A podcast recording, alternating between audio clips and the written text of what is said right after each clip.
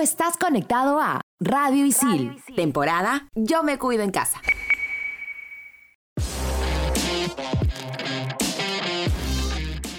Estamos de vuelta. Somos en todas las canchas.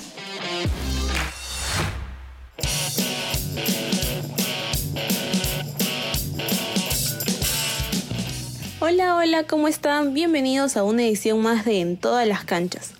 Esta semana vamos a hablar sobre el Perú-Argentina, que fue el último encuentro de la Blanquirroja en esta segunda fecha doble. Y además haremos un balance de la selección en estas primeras fechas clasificatorias a Qatar 2022.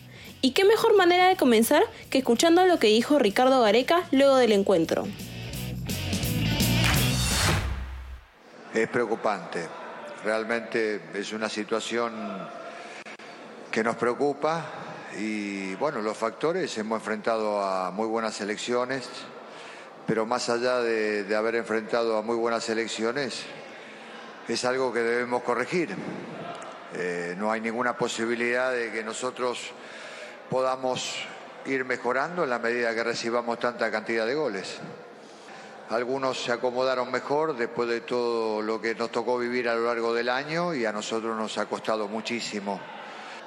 Un mal primer tiempo, eh, no tengo nada que reprocharles a los jugadores, dieron todo lo que tenían que dar. Seguramente el máximo responsable de todo este acontecimiento, todo lo que está viviendo Perú, soy yo recuperar, recuperar lo de antes precisamente, ¿no? Esa convicción que, que tiene Perú, esa convicción que nos caracterizó siempre, bueno, hoy en día hay que seguir trabajando.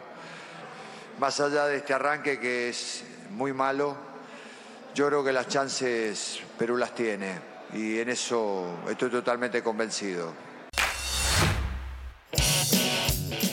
Ahí escuchábamos a Ricardo Gareca muy crítico por la última actuación de la selección en estas clasificatorias. Ahora vayamos a escuchar a Bruno Risco, quien nos dará un pequeño balance de este Perú-Argentina y sobre la actuación de nuestra selección en estas primeras cuatro jornadas.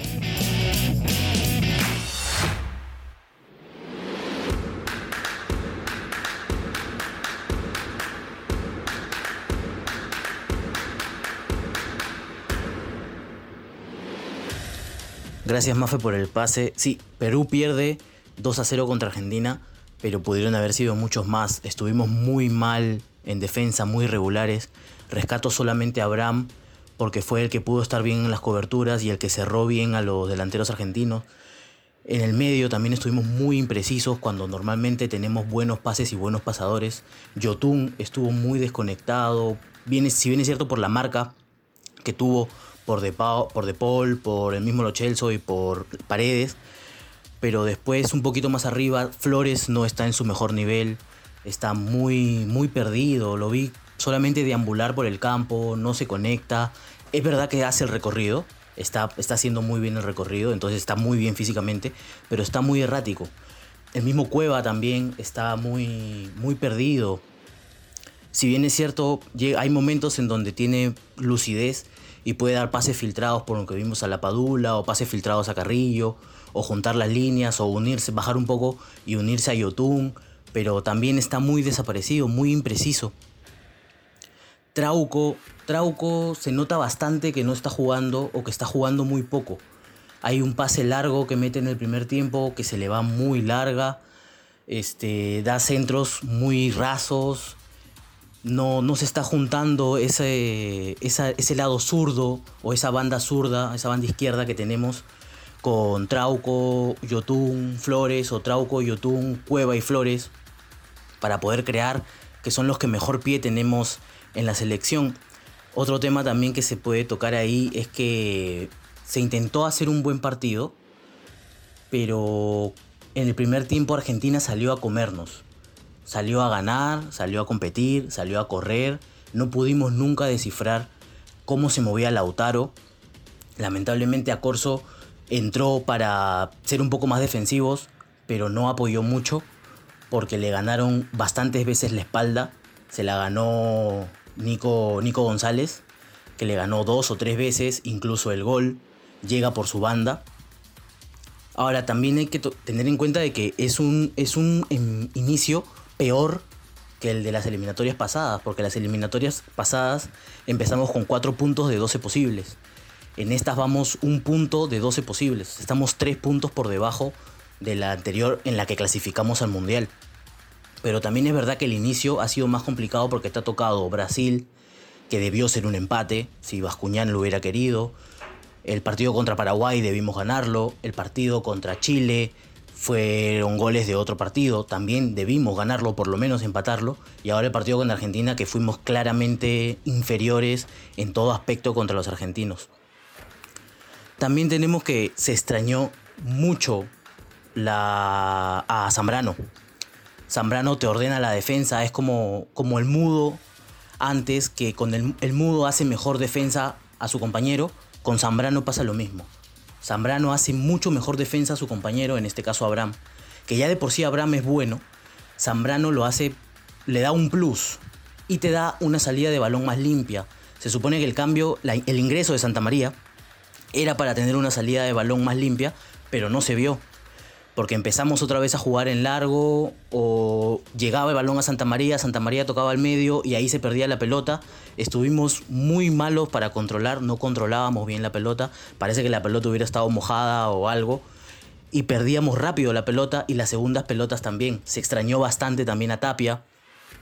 Creo que Aquino, Aquino hizo un muy buen partido repartiendo balón, creo que tuvo un 93% de pases acertados pero se extrañó a Tapia en el tema defensivo, porque Tapia, quieras que no, hace el recorrido hacia abajo y cierra muy bien a los laterales que se van, que se van al ataque. Y también esperar ahora que llegue ya marzo para ver la, la nueva fecha doble, porque va a estar complicado también, porque nos toca en La Paz contra Bolivia. Esperemos que para ese entonces ya podamos contar con Zambrano. Dios no quiera se lesione. Zambrano, podamos contar también con Paolo, si es que llega, y con Farfán, para que podamos hacer un buen papel y poder ganar los dos partidos de marzo. Eso ha sido todo por mi parte, vuelvo contigo, Mafe.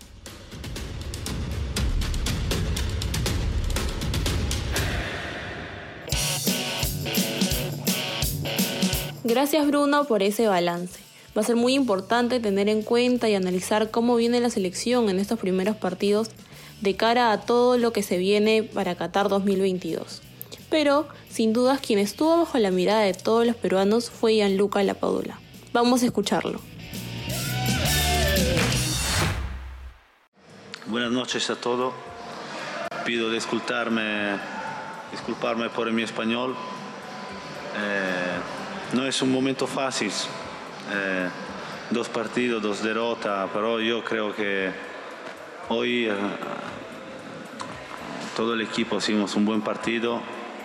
Eh, soy muy triste por, por el resultado, pero yo quiero agradecer a todos mis compañeros por cómo me recibieron. Muy bien. En momentos difíciles, toda la familia están, están juntos. Eso es el fútbol. Yo estoy seguro que la selección se levantará. Ah, yo pienso que es el delantero que debería ayudar al equipo siempre. El primer objetivo por mí es eh, ayudar al equipo. Después eh, arriba el gol y todo, pero es muy importante la actitud. Eh, yo creo que no es un momento fácil. lo siento mucho, sea por la derrota que por eh, no haber messo el gol, pero yo soy seguro que el tiempo podrá ayudar a nosotros. Es un camino muy largo, faltan 14 partidos. Escuchábamos a Gianluca Lapadula, el delantero ítalo-peruano que juega en el Benevento de la Serie A de Italia. En este partido, Lapadula fue titular, jugó los 90 minutos tuvo un 81% de pases acertados y eso es bastante para un delantero. Tuvo un tiro fuera del área, dos despejes y dos fueras de juego. Creo que por circunstancias del partido tuvo que pasar un poco más a la media cancha porque la selección argentina atacaba mucho. También ayudó mucho en la defensa, en los tiros libres y en los corners en contra, y era algo que con Rui Díaz no teníamos mucho. Esos fueron los números de Gianluca Lapadula ante la selección argentina, donde fue titular y recordemos que jugó 30 minutos ante la selección chilena. Hay muchos a los que no los convence todavía, a otros sí. El hecho es que en marzo del 2021 serán las próximas fechas clasificatorias y por lo tanto Farfán y Guerrero podrían volver. ¿Gareca volverá a convocar a la Padula o se verá eclipsado? Bueno, tendremos que esperar para eso y solo Ricardo Gareca tiene las respuestas. Esta última fecha de las clasificatorias se movieron con los siguientes resultados. La jornada inició con un partidazo y un resultado aún más sorprendente. Ecuador apabulló 6 a 1 a Colombia en Quito.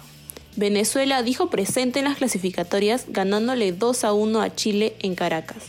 Paraguay y Bolivia no se quedaron atrás y empataron 2 a 2 en Asunción. Mientras que la fuerza charrúa de Uruguay no fue suficiente para superar a Brasil y terminó perdiendo 2 a 0 en Montevideo.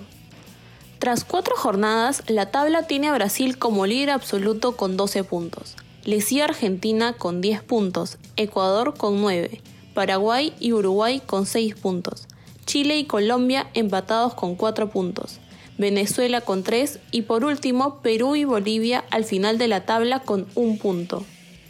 Recordemos que la próxima fecha doble se jugará hasta marzo del 2021. Perú se enfrentará a Bolivia en La Paz y luego regresará a Lima para jugar contra Venezuela. Creo que nada está dicho, aún quedan muchos partidos por jugar y el camino es bastante largo. Como siempre, el tiempo se ha pasado rapidísimo. Recuerden que somos alumnos de la carrera de periodismo deportivo de ISIL y pueden escucharnos en Spotify como Radio ISIL. ¡Chao, chao!